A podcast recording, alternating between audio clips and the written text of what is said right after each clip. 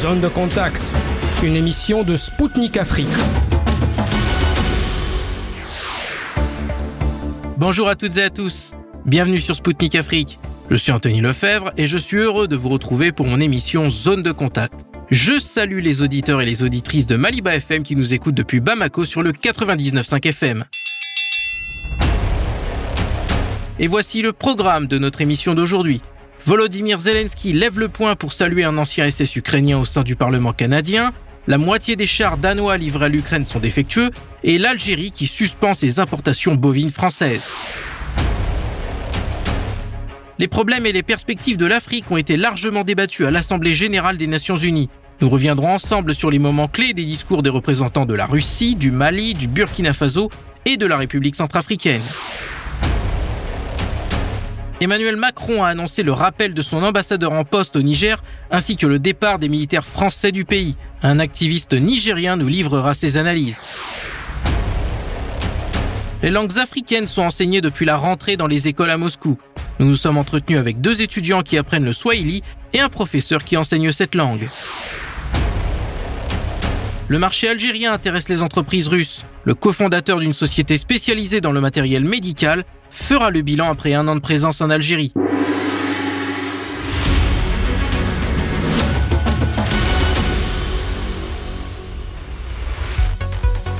Volodymyr Zelensky a visité le Canada après s'être rendu aux Nations Unies à New York. Accueilli par le Parlement canadien, il s'est joint point levé à l'exultation générale des députés qui ovationnaient debout un vétéran SS ukrainien de 98 ans, Yaroslav Unka, Plusieurs organisations de défense des droits des personnes juives ont condamné les parlementaires du Canada. Face au tollé suscité dans le monde entier, le premier ministre canadien Justin Trudeau a préféré botter en touche. Il a déclaré que ni son cabinet, ni les autorités ukrainiennes n'ont été informés à l'avance de l'invitation ou de la reconnaissance de cette personne. Pendant la Seconde Guerre mondiale, le vétéran nazi avait servi au sein de la 14e division SS Galicie avant de prendre la fuite pour le Canada. Pour rappel, cette division avait été formée avec des habitants de l'Ukraine occidentale. En juillet 1944, elle avait été presque entièrement exterminée lors de la bataille pour la ville de Brody dans la région de Lvov. Réformée, elle avait été utilisée en Slovaquie, en Yougoslavie et en Autriche. En mai 1945, cette division SS avait fini par se rendre aux troupes britanniques et américaines. Copenhague a livré à Kiev des chars défectueux. Une douzaine de chars Léopard 1 sur les 20 blindés livrés en Ukraine présentaient des défauts d'après une note du ministre de la Défense Treholz Lund Poulsen, dévoilé par la télévision danoise TV2. Dix de ces chars sont déjà arrivés en Ukraine et doivent désormais être réparés par les ingénieurs sur place, a admis le ministre. Deux exemplaires actuellement stockés en Pologne présentent de graves défauts. Le ministre a ajouté que l'armée ukrainienne ne disposait pas de mécaniciens formés pour réparer les défaillances les plus importantes sur ces appareils. C'est actuellement la défense allemande et la société Flensburger Fahrzeugbo qui remettent en état les chars mis hors service par le Danemark en 2005. Pour rappel, ce n'est pas la première fois que l'Ukraine reçoit des chars en mauvais état. Il y a quelques jours, Kiev avait refusé une dizaine de chars Léopard offerts par Berlin. Le magazine allemand Der Spiegel avait rapporté que Kiev avait jugé que les blindés étaient de trop mauvaise qualité pour être déployés sur le front. L'Algérie a fait valoir le principe de précaution. Dans un communiqué du ministère de l'Agriculture, Alger annonce qu'elle a suspendu l'achat de bovins français à un moment où une épidémie a touché certains troupeaux de l'Hexagone. Des cas de maladies hémorragiques épizootiques, la MHE, ont été détectés en Europe. C'est la péninsule ibérique qui a été touchée la première par cette épidémie qui concerne maintenant la France. Pour éviter tout risque de contagion, l'achat de veaux et de vaches vivantes venues de France est donc désormais interdit. Le ministère algérien de l'Agriculture a annoncé avoir pris cette décision après avis de l'autorité vétérinaire nationale. La MHE a été découverte en 1995 aux États-Unis. Cette maladie est transmise par un moucheron qui pique les ruminants et les cervidés. Le virus circule ensuite par voie respiratoire et provoque des fièvres, des amaigrissements, des lésions buccales et des difficultés respiratoires. Les effets sur les bêtes d'élevage peuvent varier. Bien que non transmissibles à l'homme, les spécimens touchés doivent être éloignés du troupeau pour être traités avec des antibiotiques, des antalgiques ou des anti-inflammatoires. Aucun vaccin n'existe à l'heure actuelle contre le MHE.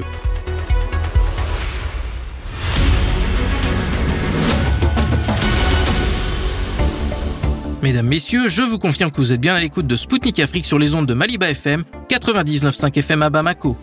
Bienvenue à celles et ceux qui viennent de nous rejoindre à l'instant. Ici l'émission Zone de Contact présentée par Anthony Lefebvre. Le bras de fer entre Paris et Niamey a pris fin.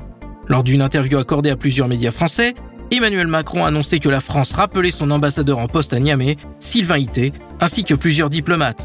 Pour rappel, les militaires au pouvoir au Niger avaient exigé en août dernier le départ de l'ambassadeur, ce que Paris avait refusé à faire. Le haut diplomate était resté retranché à l'intérieur de l'ambassade et en était réduit à manger des rations alimentaires selon les médias français.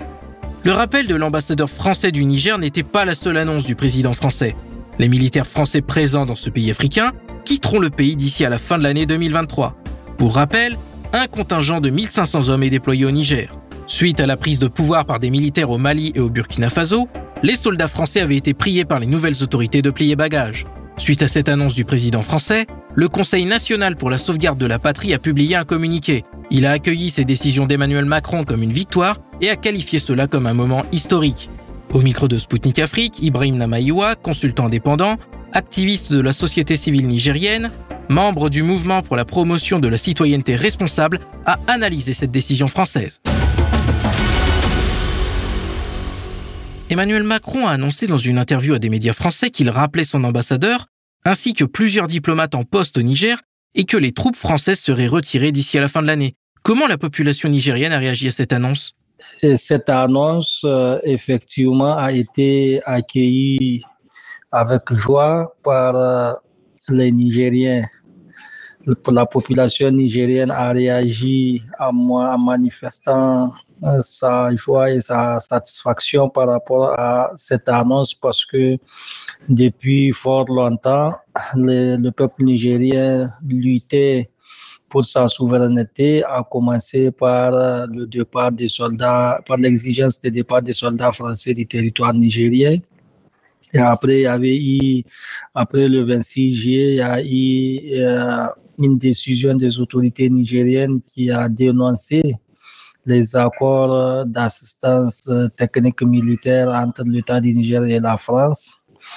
Et donc, euh, après ça, les autorités françaises, en l'occurrence Emmanuel Macron, a essayé de résister pour dire qu'il ne va pas euh, s'exécuter, ce qui a amené un bras de fer entre la, entre la France officielle et le Niger. Maintenant que pour une raison ou pour une autre, Emmanuel Macron euh, accepte de céder, euh, on ne peut que dire, euh, on ne peut que s'en réjouir.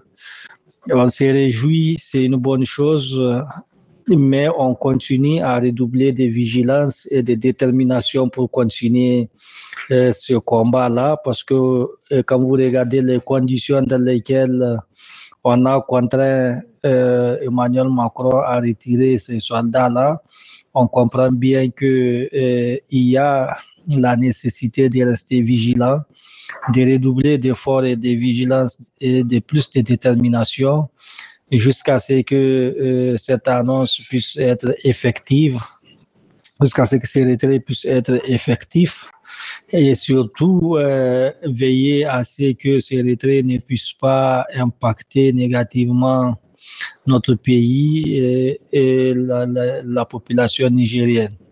Donc c'est ça nous continuons de faire maintenant.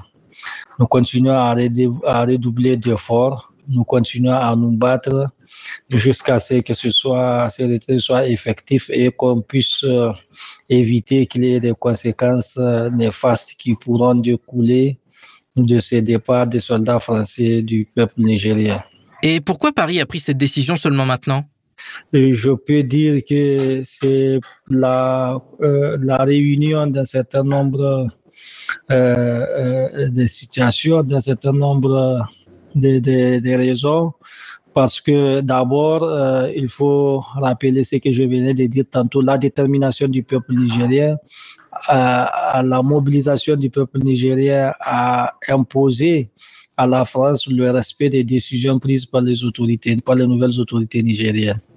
Il y a aussi, comme vous le savez, au niveau, lors de la dernière session euh, de l'Assemblée générale de l'ONU, un certain nombre de, de représentants des pays souverains, tant africains, occidentaux et même des autres, euh, se sont intéressés à cette question et, ils, ont, ils ont chacun à ce qui le concerne euh, dénoncé euh, cette attitude de la France à vouloir rester dans notre pays euh, malgré les décisions prises par les nouvelles autorités de demander le départ de la France de chez nous.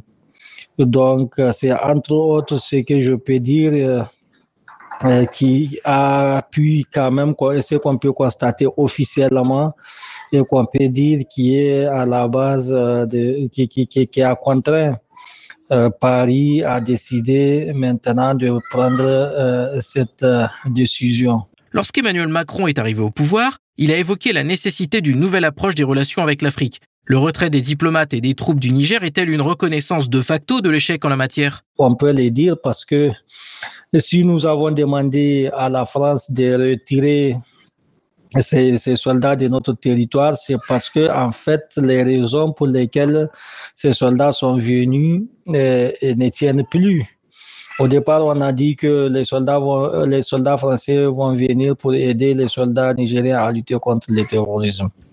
À l'épreuve des faits, on s'est rendu compte que loin de lutter contre le terrorisme, les soldats français euh, se mettent euh, d'intelligence avec euh, les terroristes pour entretenir le phénomène du terrorisme en entraînant, en formant, en équipant les terroristes pour que euh, ces phénomènes du terrorisme puissent continuer aussi longtemps que possible, afin que la France continue à exercer son influence, à continuer à jouer aux, pompiers qui, qui, viennent éteindre le feu, alors même que c'est eux-mêmes qui attisent le feu.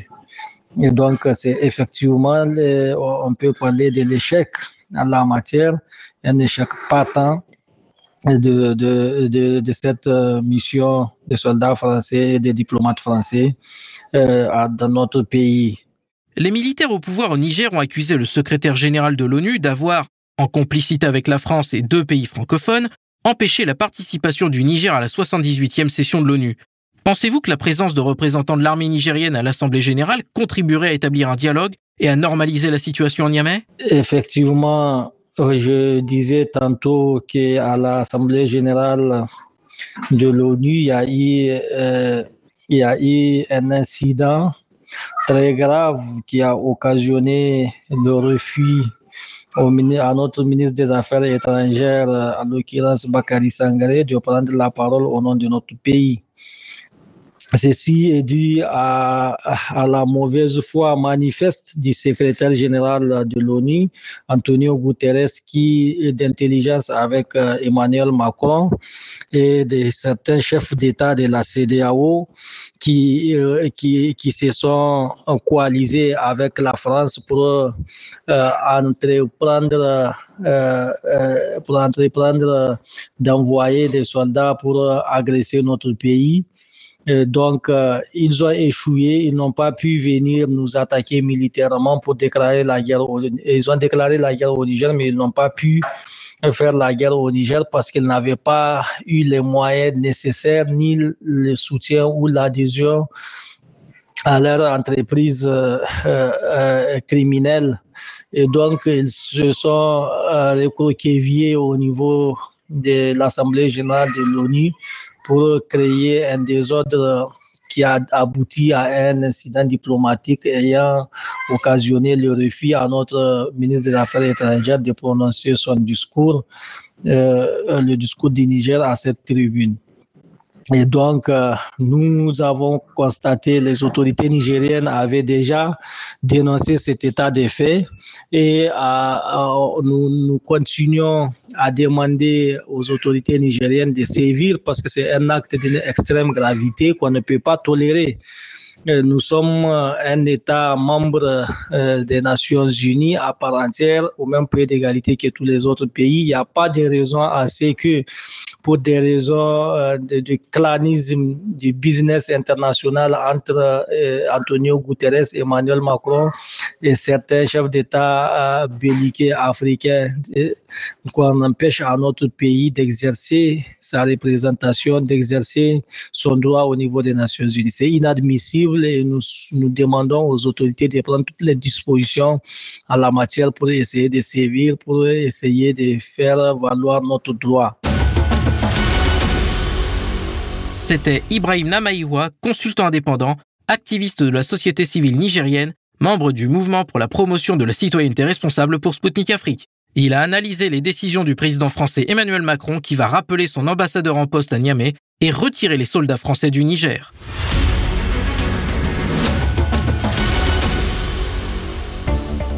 Mesdames, Messieurs, vous êtes bien à l'écoute de Spoutnik Afrique sur les ondes de Maliba FM 99.5 FM à Bamako. Bienvenue à celles et ceux qui viennent de nous rejoindre. L'Assemblée générale des Nations Unies, au cours de laquelle s'est déroulé l'incident que nous venons d'évoquer, approche à sa fin à New York. L'émergence d'un nouvel ordre mondial et la réforme de l'ONU, attendue depuis longtemps, figuraient parmi les thèmes centraux de l'événement. Le ministre russe des Affaires étrangères, Sergei Lavrov, s'est également exprimé sur ces sujets, le chef de la diplomatie russe a souligné que les contours de l'avenir se construisent par la lutte entre une majorité d'États qui prônent la diversité civilisationnelle et une répartition plus équitable et une poignée d'autres qui utilisent des méthodes néocoloniales d'assujettissement pour maintenir leur domination. Dans le viseur de Lavrov, bien entendu, les Européens et les Américains qu'il a qualifiés de véritable empire du mensonge. Le conflit en Ukraine a été également au menu de son discours. Le ministre russe a accusé l'Occident de continuer à militariser Kiev porté au pouvoir à la suite d'un coup d'État sanglant et utilisé pour préparer le déclenchement d'une guerre hybride contre la Russie. Il a en outre dénoncé l'expansionnisme de l'OTAN qui cherche à étendre sa zone de responsabilité à l'ensemble de l'hémisphère oriental en créant des alliances militaro-politiques miniatures ouvertement focalisées contre la Russie et la Chine. Écoutons tout de suite Sergei Lavrov.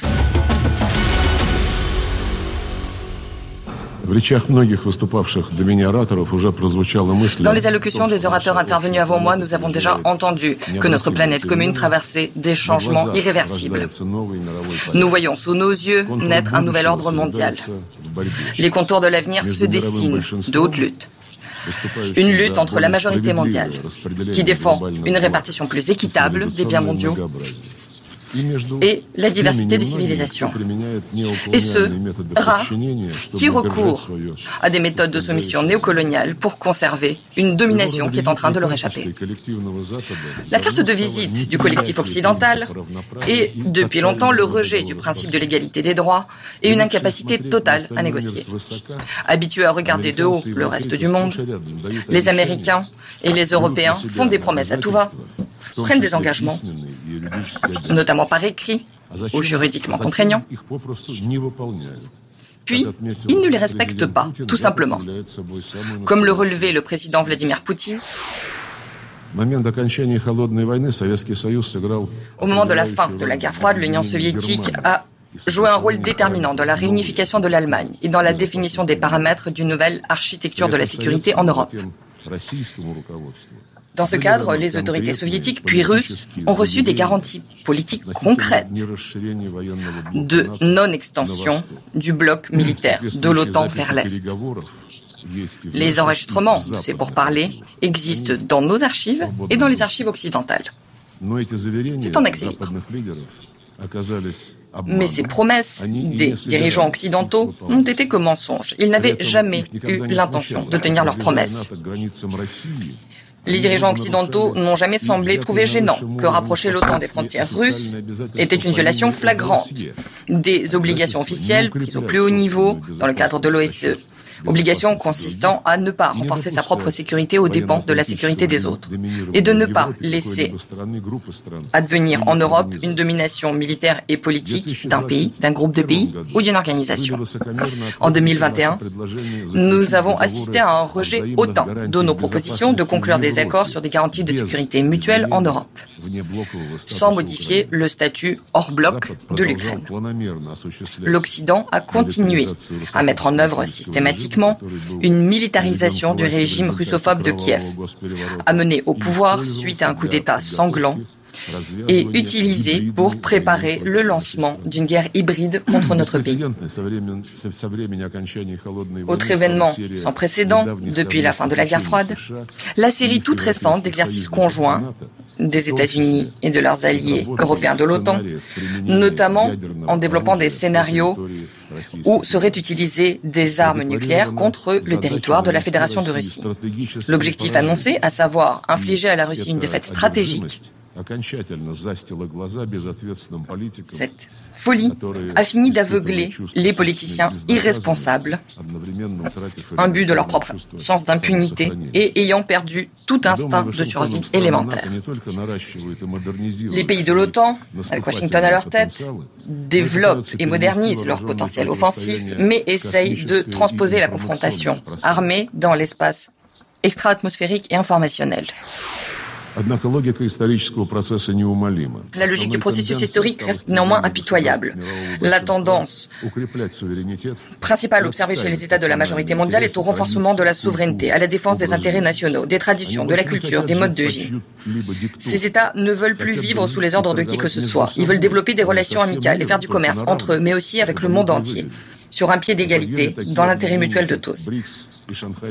On voit se développer des organisations et des alliances comme le groupe BRICS ou l'Organisation de Shanghai pour la coopération, qui donne au Sud global la possibilité de se développer ensemble et de défendre sa place qu'il mérite dans l'architecture multipolaire qui se forme objectivement. Je crois que c'est après 1945, au moment de l'établissement de l'ONU, qu'une véritable démocratisation au niveau mondial a semblé possible.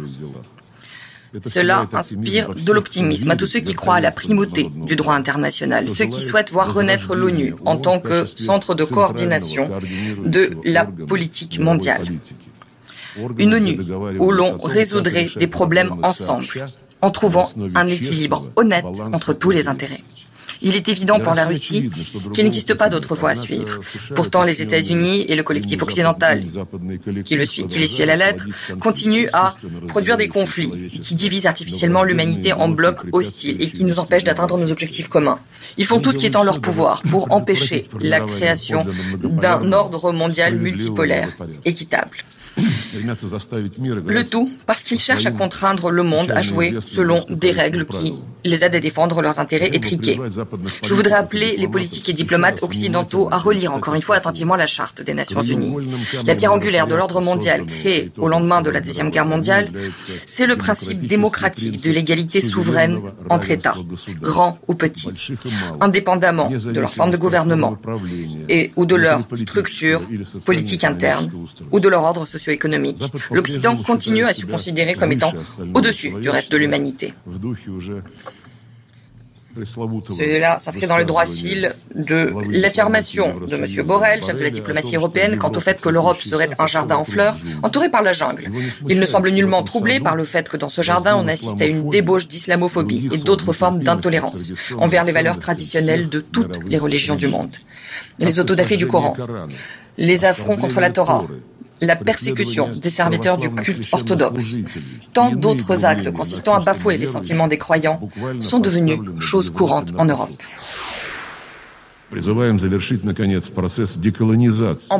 Nous appelons à mettre fin au processus de décolonisation conformément aux résolutions de l'Assemblée générale, à mettre fin aux pratiques coloniales et néocoloniales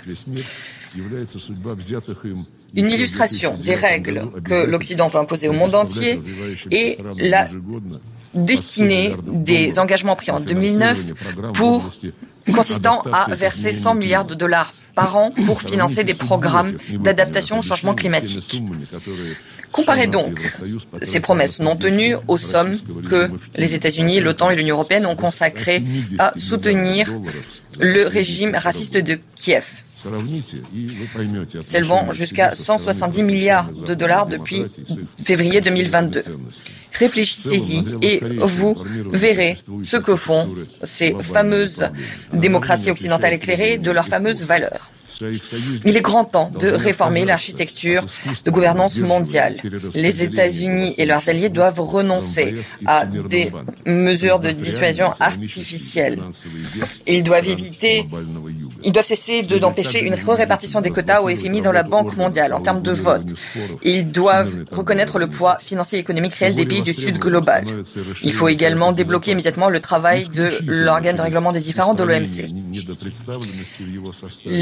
L'élargissement du Conseil de sécurité est une autre problématique urgente. Cela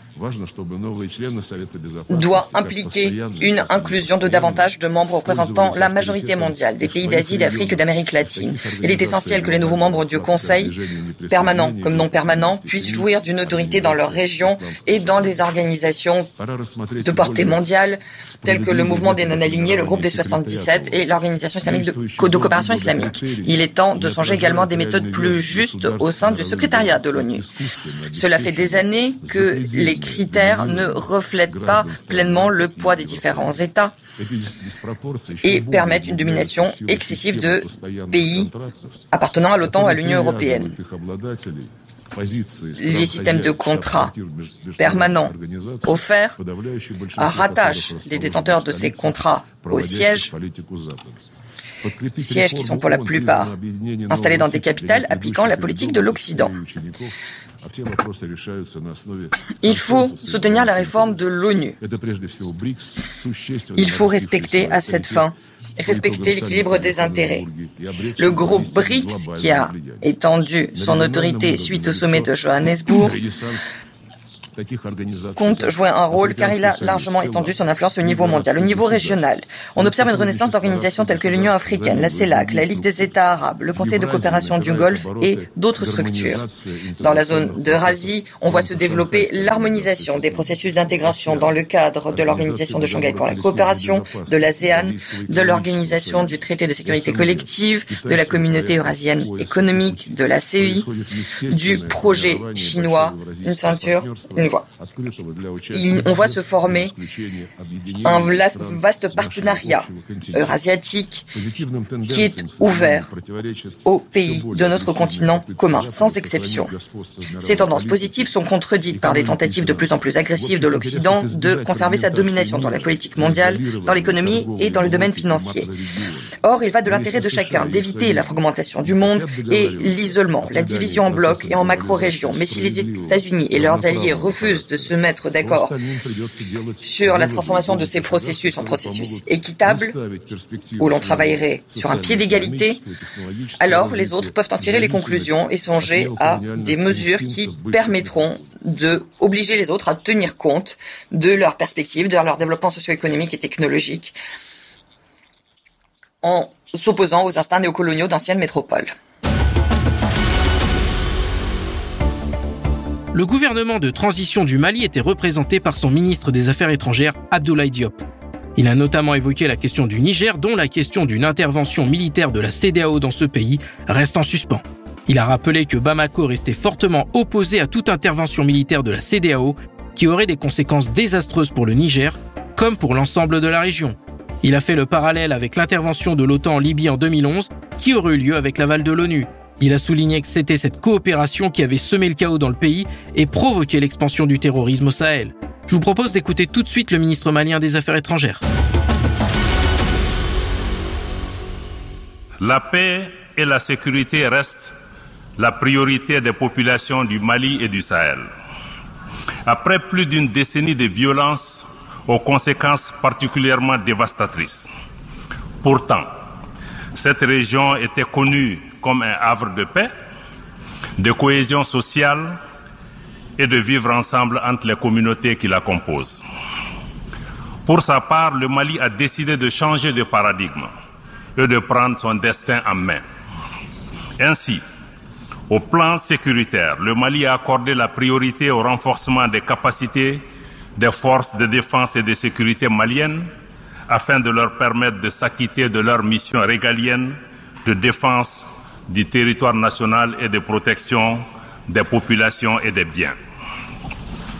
Aujourd'hui, le peuple malien a repris confiance en son outil de défense. Aujourd'hui, les populations du Mali sont encouragées par les résultats engrangés dans la lutte contre les groupes armés terroristes et leurs sponsors étatiques étrangers. Le Mali dénonce à nouveau et avec force les ingérences de certaines puissances qui continuent de faciliter les activités criminelles des groupes armés terroristes au Mali et au Sahel. Il y a lieu de rappeler que le 15 août 2022, le gouvernement du Mali avait alerté le Conseil de sécurité des Nations Unies sur les actes d'hostilité et d'agression de la France. Au lieu de cesser ces agissements, ce pays membre permanent du Conseil de sécurité des Nations Unies continue en toute impunité.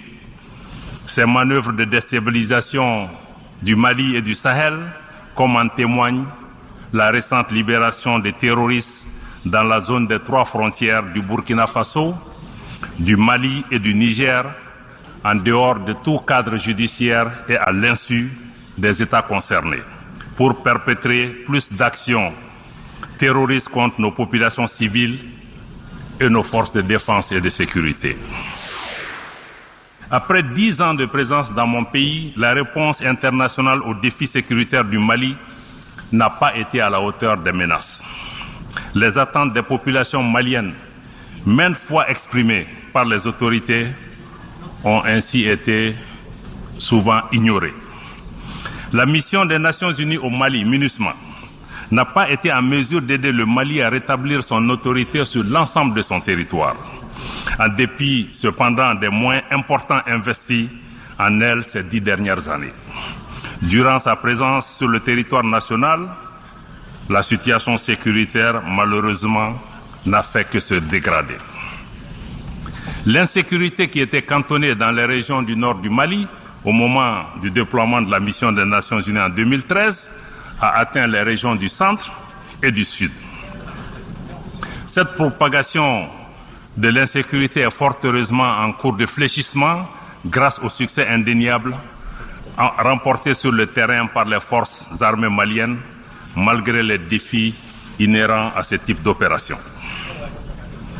En dépit des difficultés rencontrées par l'aménagement, dues à l'inadaptation de la mission au contexte sécuritaire, à savoir le maintien de la paix dans un environnement où il n'y a pas de paix à maintenir, le gouvernement du Mali s'était accommodé cependant de la présence passive de la mission.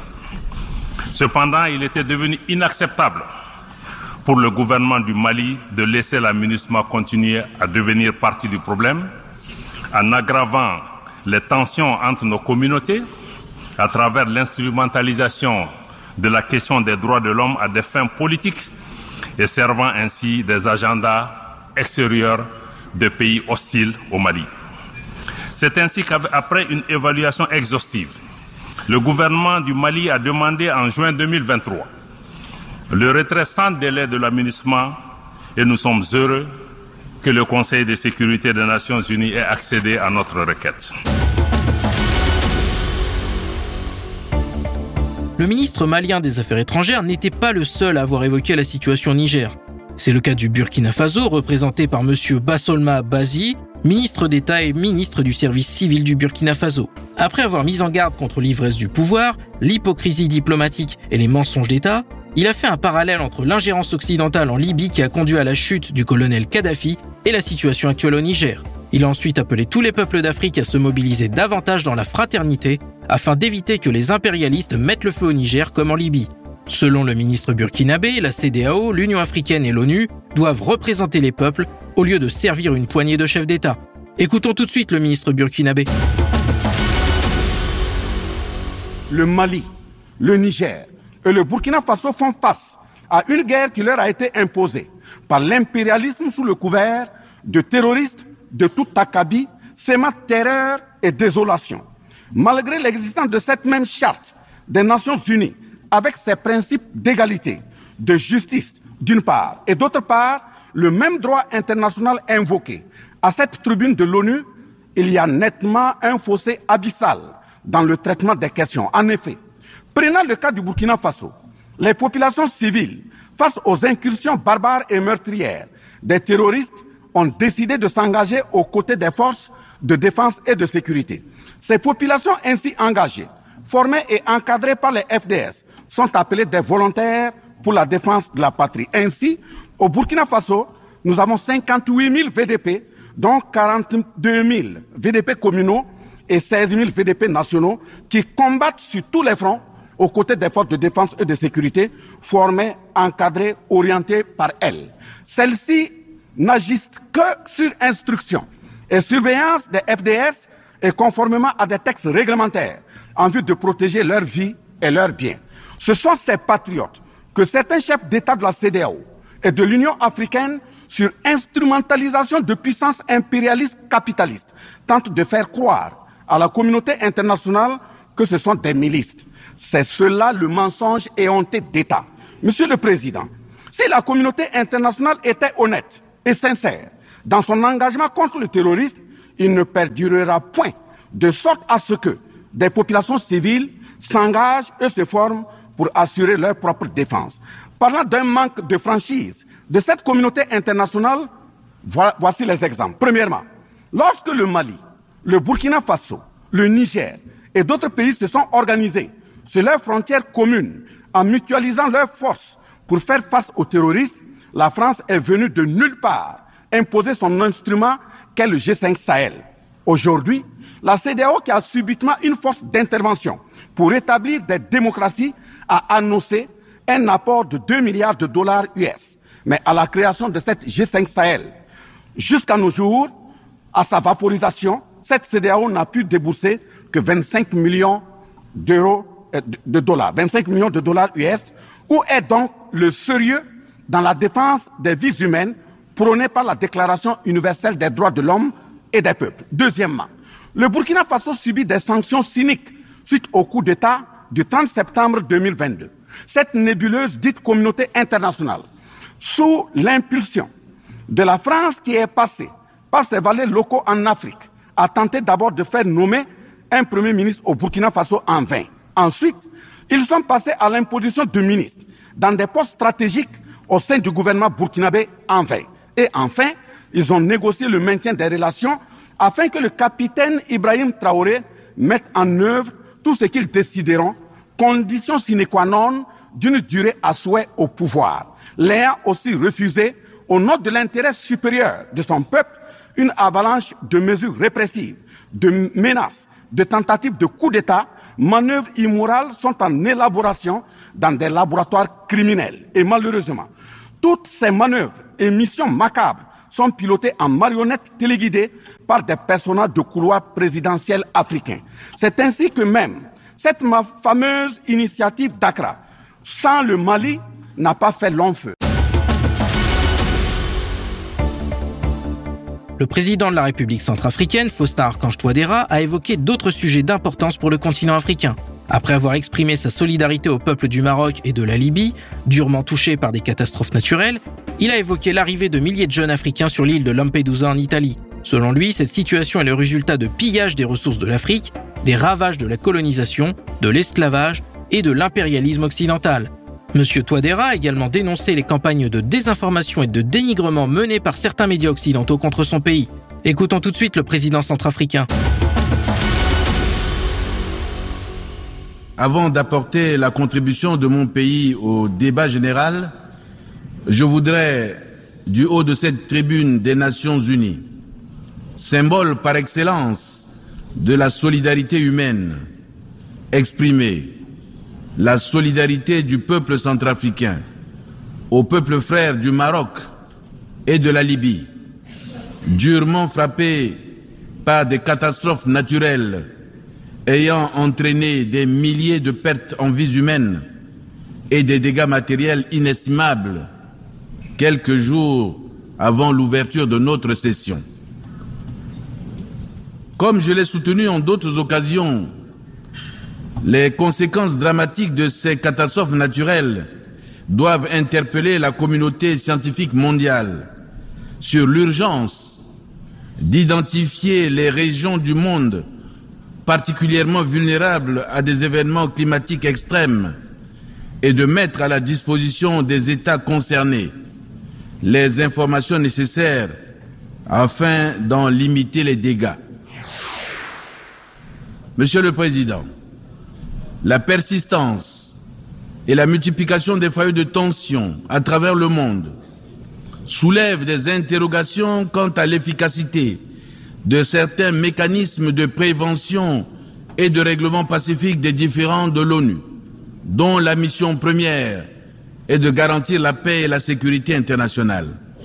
C'est pourquoi nous réaffirmons avec force la position africaine commune sur la réforme du Conseil de sécurité de l'ONU, afin d'augmenter le nombre des membres permanents et non permanents, et d'accorder un siège permanent à l'Afrique, et ce ne sera que justice.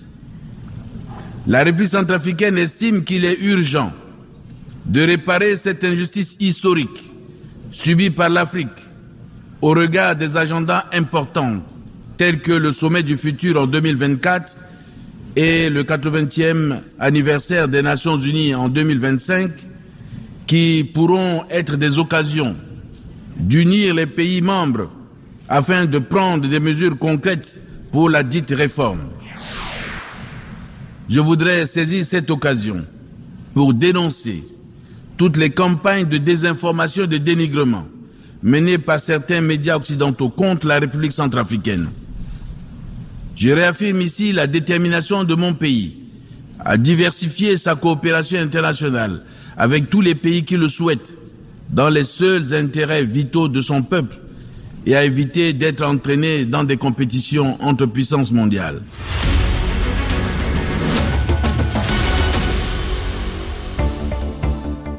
Mesdames, Messieurs, je vous confirme que vous écoutez Spoutnik Afrique depuis Bamako sur les ondes de Maliba FM. Bienvenue si vous venez de régler votre poste de radio sur le 99.5 FM. Notre émission Zone de contact présentée par Anthony Lefebvre se poursuit. Les langues étrangères africaines ont fait leur apparition dans les écoles russes à la rentrée 2023. À Moscou, trois écoles proposent l'enseignement du swahili ou de l'amharique comme deuxième langue. Nous avions parlé de l'enseignement de l'amharique dans une précédente émission. Aujourd'hui, c'est sur le swahili que nous allons braquer nos projecteurs. Et pour parler de l'enseignement de cette langue africaine, je vous présente Andrei Belchenko, directeur adjoint de l'Institut des pays d'Afrique et d'Asie au sein de l'Université d'État de Moscou qui enseigne également le swahili. Danil Voronov, étudiant au sein de cet établissement, et Yasmina, une écolière qui a commencé à apprendre cette langue. Écoutons-les tout de suite. Monsieur Belchenko, quelle est la pertinence de ce projet pour l'étude des langues africaines et en particulier le swahili dans les écoles de Moscou? Il faut noter que ni à l'époque soviétique ni dans la Russie moderne, les langues africaines n'étaient enseignées dans les écoles. C'est le deuxième projet de l'Institut de l'Asie de l'Afrique d'enseignement de la langue swahili. Le premier projet concerne l'école 15-17 et le second cette école euh, du Centre des compétences pédagogiques. Qu'est-ce que cela apporte aux parents et aux enfants Bien sûr, cela ouvre des portes complètement nouvelles pour les enfants. Les enfants apprendront à connaître à la fois la culture et l'histoire de l'Afrique. Ils apprendront quelque chose sur ce continent. Ce n'est pas un secret qu'il n'y a pratiquement rien dans le programme scolaire à propos de l'Afrique. Il sera donc très intéressant pour les parents et les écoliers d'apprendre ce qu'est l'Afrique, son histoire et sa riche culture. De plus, c'est un projet éducatif. Les élèves apprendront cette langue rare. Dans deux ans, les élèves pourront parler parfaitement la langue. Bien sûr, ils ne liront pas de traités scientifiques, mais dans la rue, dans les cafés, dans n'importe quelle ville africaine, ils pourront parler aux gens, à leur père, leur parler sur Internet, ils pourront écrire en swahili. C'est extrêmement utile. De plus, les enfants pourront aller voir ce qu'est l'Afrique. En règle générale, une personne venant en Afrique devient déjà enfant de ce continent. Il veut revenir. C'est très intéressant et très instructif. Mais en plus de la charge cognitive et éducative, ce projet porte une sollicitation sociale. Nous suggérons que les enfants qui commencent l'apprentissage des langues africaines à l'école puissent ensuite continuer à le faire dans les établissements d'enseignement supérieur, dans les instituts, dans les universités. Il y a maintenant de plus en plus d'endroits dans notre pays pour apprendre les langues africaines. L'un de ces endroits est l'Institut de l'Asie et de l'Afrique de l'Université d'État de Moscou, où il y a tout un choix de langues africaines diverses avec la possibilité de choisir plusieurs langues. Avec les langues africaines, vous pouvez actuellement facilement obtenir un emploi avec des salaires très élevés. Voici Sberbank, le ministère de l'Industrie et du Commerce, Rosatom. Ce sont des organisations sérieuses qui prennent des diplômés ayant une connaissance des langues africaines et proposent immédiatement de très bons salaires. C'est donc très intéressant et très utile. Je parle des langues africaines, pas seulement du swahili, mais d'autres langues africaines. Le swahili est la langue la plus parlée en Afrique, c'est-à-dire qu'il est parlé entre 150 et 160 millions de personnes. C'est pourquoi l'Afrique est très intéressante et très pertinente, et plus que cela, très rentable. Outre la langue swahili, outre la langue amharique, qui est également enseignée directement par vous, quels autres plans avez-vous? Vous savez, nous aimerions enseigner au moins ces deux langues. Nous avons l'intention d'apprendre davantage l'afrikaans, mais pour être honnête, nous aimerions enseigner ces deux langues, le swahili et l'amharique, euh, parce qu'elles ne sont pas les plus difficiles, mais les plus intéressantes et les plus utilisées en Afrique. D'autres langues peuvent être étudiées à l'Institut. Monsieur Voronov, pourquoi vous intéressez-vous au swahili? Depuis combien de temps l'étudiez-vous? Et comment appliquez-vous cette langue africaine en termes pratiques? Euh, J'étudie le swahili depuis 4 ans et je l'ai choisi quand j'étais en première année. J'ai choisi le swahili parce que c'est une langue rare. Euh, de nombreux étudiants apprennent le chinois, l'arabe et j'ai compris que le swahili était plus prometteur. Surtout en 2019, lorsque je suis entré à l'Institut, le premier sommet Russie-Afrique a eu lieu. Je me suis dit que l'avenir était sur ce continent et le swahili est la langue la plus répandue en Afrique. J'ai donc pris un moment pour l'étudier. Grâce aux connaissances acquises au département d'africanisme de notre université, en quatre ans, j'ai obtenu un niveau de langue assez élevé. Bien qu'avec le swahili, nous n'ayons pas d'examen, comme en anglais. Et nous avons été envoyés en voyage d'études en Tanzanie pendant un mois. Là, nous avons séjourné dans le Centre russe de la science et de la culture, qui est actuellement la maison russe à Dar es Salaam, ancienne capitale de la Tanzanie. Sur place, nous avons aidé à enseigner le russe, communiquer avec les Tanzaniens et avons également étudié à l'Université d'État islamique, où nous avions également réussi à communiquer avec les enseignants et en général à connaître le pays, à voyager autour, à communiquer avec les habitants. C'était un très bon entraînement. Et puis en 2023, j'ai utilisé le Swahili lors d'événements au niveau international. Il y a d'abord eu une conférence interparlementaire Russie-Afrique qui a eu lieu en mars 2023 à Moscou et, a été organisée par la Douma d'État. Une délégation de Tanzanie, conduite par le vice-président de l'Assemblée nationale, était venue. Et je faisais l'interprète pour le vice-président, pour toute la délégation et pour le chef de l'aile jeunesse du parti local au pouvoir, Chamacha Mapinduzi. Et puis, j'ai déjà participé au sommet Russie-Afrique travaillé avec les délégations de la Tanzanie, du Kenya, accompagné le vice-ministre des Affaires étrangères de la Tanzanie pour le petit déjeuner avec Sergei Viktorovich Lavrov. En général, une excellente expérience. Je suis très heureux qu'il soit possible de mettre en pratique une langue rare et à l'avenir, J'espère que cette expérience m'aidera à trouver un emploi au sein des ministères de la Russie, des structures étatiques ou des entreprises d'État. Et lorsque vous êtes arrivé en Afrique, comment les Africains ont-ils réagi au Swahili russophone euh, Les Africains ont tous été choqués, franchement, parce que personne ne s'attendait à ce que nous parlions Swahili. Nous, pour une fois, n'étions même pas considérés comme des Russes, et tout le monde nous considérait comme des Allemands, pour une raison quelconque. Apparemment, ils viennent plus souvent là-bas. Mais tout le monde était choqué, tout le monde était très heureux. Dès que vous commencez à dire même des phrases faciles, saluer, demander comment vous allez, la personne est déjà attirée par vous. Les Africains, en général, sont bons et positifs, plaisants toujours. Mais dès que vous commencez à parler leur langue, la personne vous aime. Vous pouvez discuter de toutes les nouvelles et même obtenir un gros rabais dans le magasin. Je peux dire avec certitude que la connaissance du Swahili ouvre le cœur des Africains. Yasmina, pourquoi aimeriez-vous étudier le Swahili ah, Maintenant, je suis en neuvième année et j'apprends déjà l'arabe. Mais je viens d'avoir un cours de Swahili ouvert et je suis très intéressé par la culture africaine. Et comme c'est une région si vaste, je suis sûr que notre pays coopérera de plus en plus avec l'Afrique. Et peut-être, euh, lorsque j'irai à l'Institut de l'Asie de l'Afrique de l'Université d'État de Moscou, j'apprendrai non seulement l'arabe, mais aussi le swahili, car c'est toujours l'une des langues les plus importantes d'Afrique. Et notre pays, la Russie, euh, va maintenant à l'est et au sud, c'est-à-dire en Asie et en Afrique.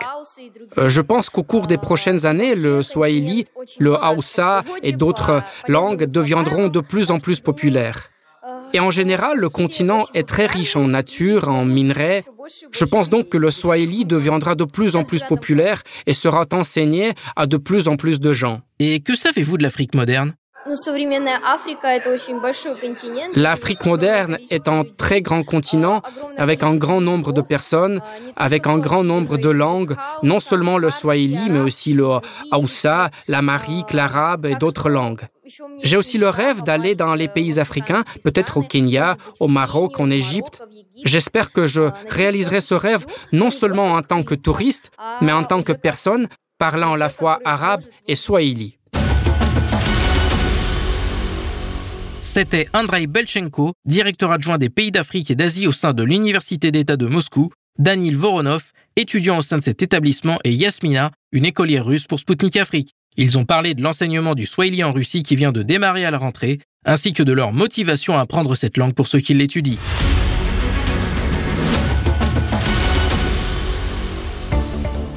Chers auditeurs et auditrices de Maliba FM, vous êtes bien à l'écoute de Spoutnik Afrique depuis Bamako sur le 99.5 FM. Bienvenue à ceux qui viennent de nous rejoindre pour la dernière partie de notre émission Zone de contact, présentée par Anthony Lefebvre. Le salon international Healthcare Expo vient de s'achever en Algérie. Des experts du milieu médical ont fait le déplacement en Algérie afin d'y exposer les dernières avancées médicales. C'était également le cas des entreprises. Et la Russie était présente sur ce salon. L'entreprise Liston, qui produit du matériel médical pour les laboratoires, travaille sur le marché algérien depuis un an. Il s'agissait de la première fois qu'elle participait à un salon en Algérie. Au micro de Sputnik Afrique, Yuri Saprigin, cofondateur et directeur commercial de cette entreprise, a dressé le bilan de sa présence en Algérie. Votre entreprise est représentée au Healthcare Expo qui se tient en Algérie et vous travaillez dans ce pays depuis de nombreuses années. Quels sont les résultats de votre présence sur le marché algérien et quels sont les plans de développement des affaires en Algérie et en Afrique en général? Euh, c'est notre première année sur le marché algérien. Nous avons essayé de remonter environ deux ans en arrière, euh, mais ce n'était pas à cause de problèmes avec le marché algérien, mais à cause de la situation avec le problème du flou des fonds vers la Fédération de Russie. Notre histoire actuelle avec l'Algérie est liée à une mission commerciale en liaison avec le Centre de soutien à l'exportation de la région de Kalouga. Avec l'administration de la région de Kalouga, nous sommes allés à Alger, euh, si je me souviens bien, vers le mois de mars, et nous y avons eu beaucoup de succès. C'est-à-dire, nous avons parlé avec un certain nombre de sociétés et avons choisi la société Overlap Plus comme distributeur exclusif. Euh, malheureusement, nous n'avons pas eu le temps pour une autre exposition et la Healthcare Expo est notre première exposition en Algérie. Euh, mais en Afrique, nous y sommes depuis longtemps. En particulier, nous travaillons avec les voisins de l'Algérie depuis plus de dix ans. Et en général, si nous parlons des plans pour le développement des affaires en Afrique, euh, nous, la société Liston, considérons l'Afrique comme notre marché clé. Nous investissons le plus en Afrique. Historiquement, le Maghreb nous a bien servi et en conséquence, déjà maintenant, nous pénétrons lentement dans tous les pays de l'ancienne France-Afrique en remplaçant des entreprises européennes. Les résultats de la présence sur le marché algérien sont extrêmement prometteurs. Nous avons expédié une cargaison de notre équipement. Elle est arrivée à Alger il y a trois mois. Maintenant, nous collectons déjà et prévoyons d'expédier un autre envoi d'équipement dans un mois. C'est beaucoup pour le marché nord-africain. C'est-à-dire que les résultats sont plus élevés que pour le Maroc voisin. Et quel est l'avantage de votre technologie et de votre équipement? Quelles opportunités offre-t-elle aux organisations locales en Algérie et au public Si nous parlons des avantages de notre équipement, essentiellement, nous vendons plus d'équipements pour moins d'argent que nos concurrents européens euh, et sud-coréens. Et nous avons de très bons distillateurs qui sont présentés à l'exposition. Et je peux dire sans fausse modestie que dans notre domaine, nos distillateurs sont les meilleurs au monde. Vous pouvez faire une expérience pratique, euh, faites une comparaison avec nos analogues euh, allemands et je n'aurai pas peur des résultats. Quelles opportunités cela offre-t-il aux organisations locales? Tout d'abord, nos clients sont les laboratoires et en conséquence, les laboratoires locaux pourront obtenir des équipements plus fiables et plus abordables. Le modèle de notre organisation est que, contrairement aux Européens, nous n'abandonnons pas nos clients. Même lorsque les sanctions ont eu lieu, nous n'avons pas abandonné nos clients dans les pays qui ont tourné le dos à la Russie. C'est-à-dire que nous continuons à chercher des moyens de fournir des pièces de rechange pour les équipements qui ne fonctionnent pas, mais qui ne sont pas sous garantie, mais simplement à raison de l'âge du fonctionnement. Il y a certains consommables dans les dix secteurs, en particulier les réchauffeurs qui doivent être changés périodiquement. Et nous cherchons des moyens de continuer à travailler. Et je crois que c'est l'un des principaux avantages de la Russie par rapport aux entreprises européennes qui soufflent aujourd'hui dans une direction, euh, soufflera demain dans une autre, et les clients sont laissés à eux-mêmes. On n'a jamais fait ça. Et comme je l'ai dit, notre équipement a une fonctionnalité plus large avec la même fiabilité que les partenaires allemands, du moins parce que nous avons une garantie sur notre équipement sur euh, une plus longue durée que euh, le tout pour moins d'argent. De plus, nous sommes plus flexibles en termes d'offres, plus flexibles en termes de prix. Nous résolvons les problèmes de livraison nous-mêmes. Nous ne nous comportons pas comme les Européens. C'est-à-dire, je crois que pour l'entreprise algérienne, pour les laboratoires algériens, nous ouvrons la possibilité d'un équipement plus économique avec un bien meilleur service que nos concurrents. Est-ce que vous avez ressenti les effets des multiples sanctions anti-russes? Compte tenu du fait que vous travaillez dans un domaine d'importance sociale, comment évaluez-vous les obstacles créés par ce genre de sanctions pour le libre-échange commercial et technologique entre pays? Euh, Bien sûr, les sanctions occidentales nous ont touchés. Euh, c'est-à-dire ils ont brisé au moins les chaînes d'approvisionnement. Euh, récemment, malgré le fait que nos équipements n'ont pas été théoriquement soumis à des sanctions, nous avons quand même eu des problèmes de livraison sur les marchés européens. Mais nous résolvons toujours les soucis d'une manière ou d'une autre. Comment puis-je m'y prendre personnellement? Écoutez, je pense que c'est une concurrence banale, totalement déloyale. C'est tout. Mais on s'en sortira toujours. Dernièrement, il y a eu de nombreuses déclarations sur le développement des opérations commerciales en monnaie nationale. Comment ces plans se présentent-ils du point de vue des entreprises? Y a-t-il un intérêt pour les transactions dans des devises autres que le dollar? Le développement du commerce des monnaies nationales correspond euh, aux deux faces euh, d'une même pièce. D'une part, c'est certainement une bonne chose, et nous devrions le faire maintenant parce que l'énorme volume des exportations russes, en particulier les petites et moyennes entreprises, a cessé maintenant parce qu'il n'y a aucune possibilité de faire des paiements. Et le revers de la médaille, c'est la question, mais qu'est-ce que c'est une monnaie librement convertible? Et c'est la devise que je vais vendre à tout moment sur le marché avec des pertes minimales. Les échanges en monnaie nationale se déroulent malheureusement en deux étapes, soit par le dollar, soit par l'euro. C'est donc l'histoire de la perte sur la conversion. Peut-être euh, il faut se baser sur l'or, mais je crois que la question sur le dollar, euh, contrairement à l'euro, euh, c'est que dans l'ensemble, c'est la principale monnaie de réserve au monde. donc, poussant cette monnaie hors de cette position, ça c'est bon. Par conséquent, je regarde positivement l'évolution du commerce en monnaie nationale. Et selon votre expérience, quelles sont les technologies qui intéressent le plus les pays africains? L'Afrique, c'est un marché dont la population croît très rapidement. Euh, L'Afrique examine de très près les technologies qui soutiennent cette population. C'est donc d'une part la technologie agricole, parce que les habitants ont besoin d'être nourris. D'un autre côté, la prospérité des pays africains croît lentement, et c'est bien, ce qui fait qu'il faut des soins de santé de qualité. En conséquence, l'Afrique prend très au sérieux les technologies médicales, y compris les bons vieilles technologies soviétiques, comme le problème de santé nationale a été résolu par un système de prévention simplement parce qu'il est efficace moins cher que le système de traitement.